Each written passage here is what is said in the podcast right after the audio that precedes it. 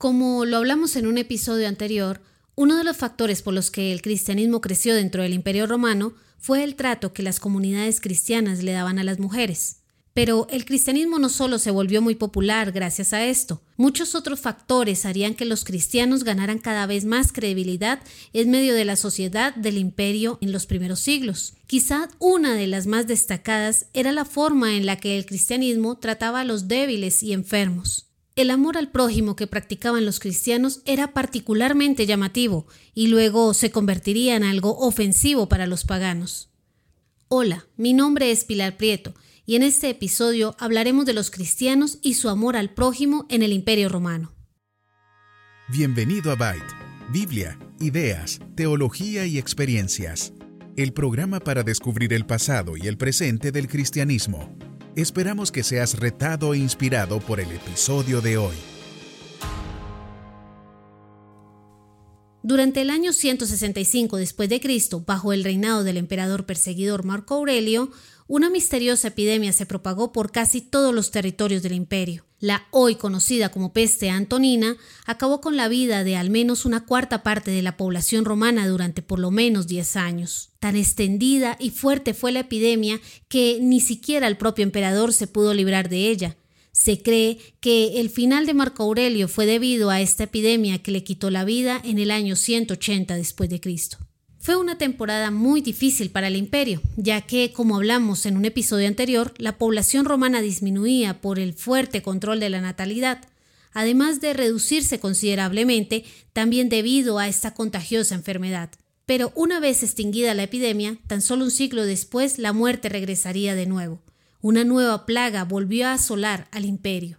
Esta epidemia es conocida hoy como la epidemia de Cipriano, en alusión al obispo de Cartago que creía que esta plaga traería un apocalipsis biológico. Y no era para menos. Se estima que tan solo en la ciudad de Alejandría falleció casi el 60% de la población. No había casa en la que no hubiese fallecido alguno de sus miembros. Desde Egipto, la pandemia se extendió por el norte de África y llegó hasta la capital del imperio. Se cree que en su punto más álgido, esta plaga llegó a causar hasta 5.000 muertes diarias tan solo en la ciudad de Roma. Pero las epidemias no solo fueron un problema de salud pública y de terror dentro del imperio, también haría que los sistemas de valores del cristianismo y el paganismo se enfrentaran directamente.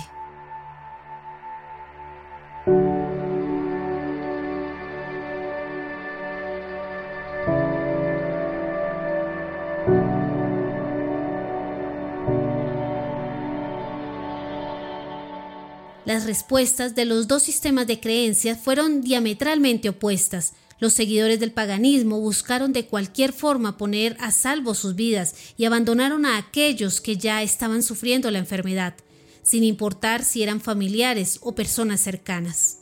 Dionisio de Alejandría, un líder de la Iglesia, escribió lo siguiente.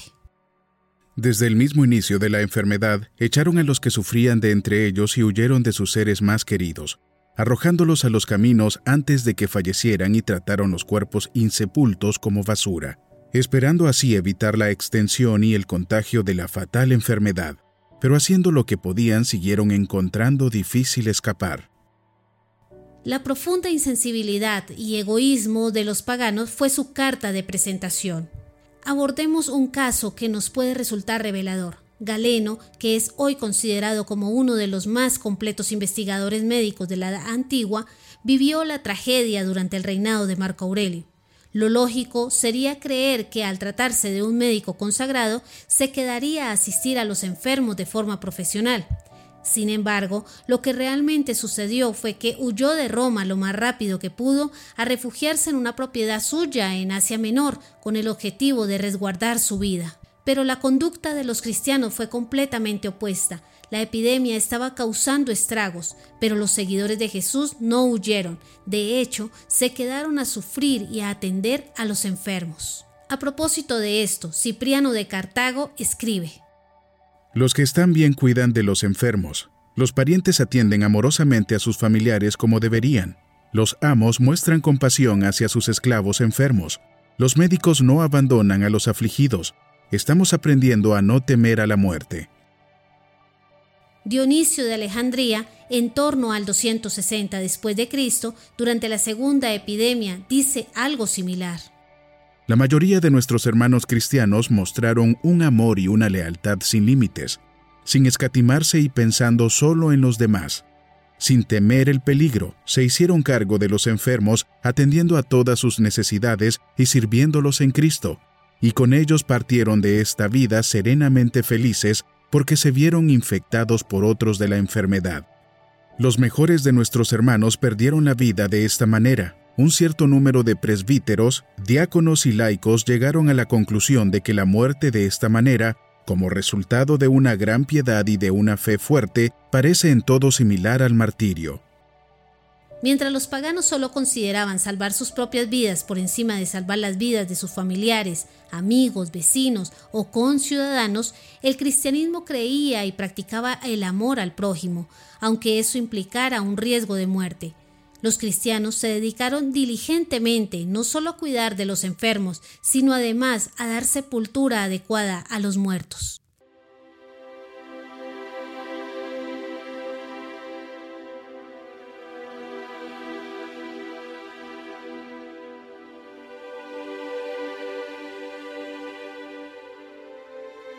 Pero a los paganos no les entusiasmaba mucho el comportamiento de los cristianos en medio de la catástrofe, la atención que las comunidades cristianas brindaban a los enfermos y viudas, a niños abandonados y a mujeres, a esclavos y desdichados, estaba afectando a la imagen misma del paganismo.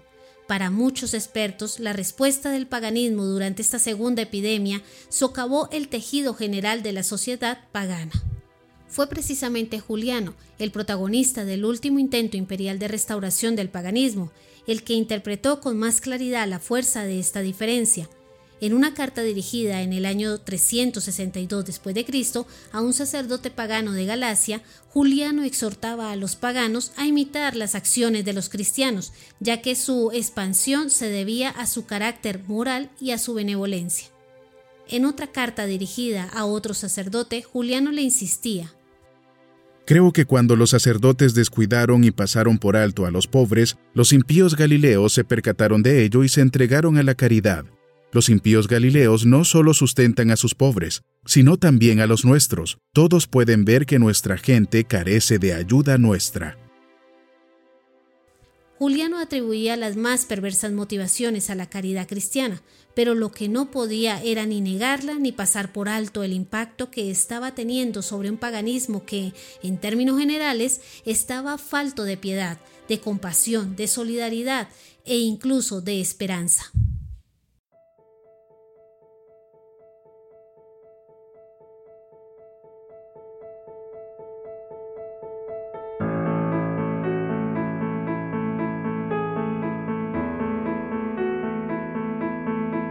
Algunos han descrito al cristianismo como el creador del primer pequeño estado de bienestar dentro del vasto imperio romano que carecía de un servicio de asistencia social estatal. La motivación de la comunidad cristiana no era otra que su profundo amor por el prójimo. Por lo tanto, no se trataba de algo que los cristianos se veían obligados a hacer, sino algo que surgía de su voluntad y de su deseo de imitar a Jesús y de seguir sus enseñanzas. Por otro lado, el paganismo exaltaba profundamente la violencia, la fuerza y el poder, y por lo tanto despreciaba a los débiles y a los desfavorecidos. Así que la sociedad romana no tenía ningún problema en desechar a aquellos que se mostraban frágiles o enfermos. La consecuencia fue obvia. Aquellos a los que el imperio desechaba y maltrataba, como mujeres, esclavos, extranjeros, desposeídos o enfermos, terminaron siendo aquellos que abrazaron el cristianismo con mayor entusiasmo, como lo señalan algunos expertos. El cristianismo terminó por opacar al paganismo a pesar de la violencia y las persecuciones que se desataron en su contra. Los cristianos nunca usaron la fuerza, más bien fueron misericordiosos, caritativos y rebosantes de esperanza en medio de una sociedad que carecía de estas conductas. ¿Y tú qué piensas? ¿Crees que los cristianos de hoy son misericordiosos como se lo demanda el Evangelio? ¿De qué forma crees que la Iglesia puede ser contracultural en este tiempo?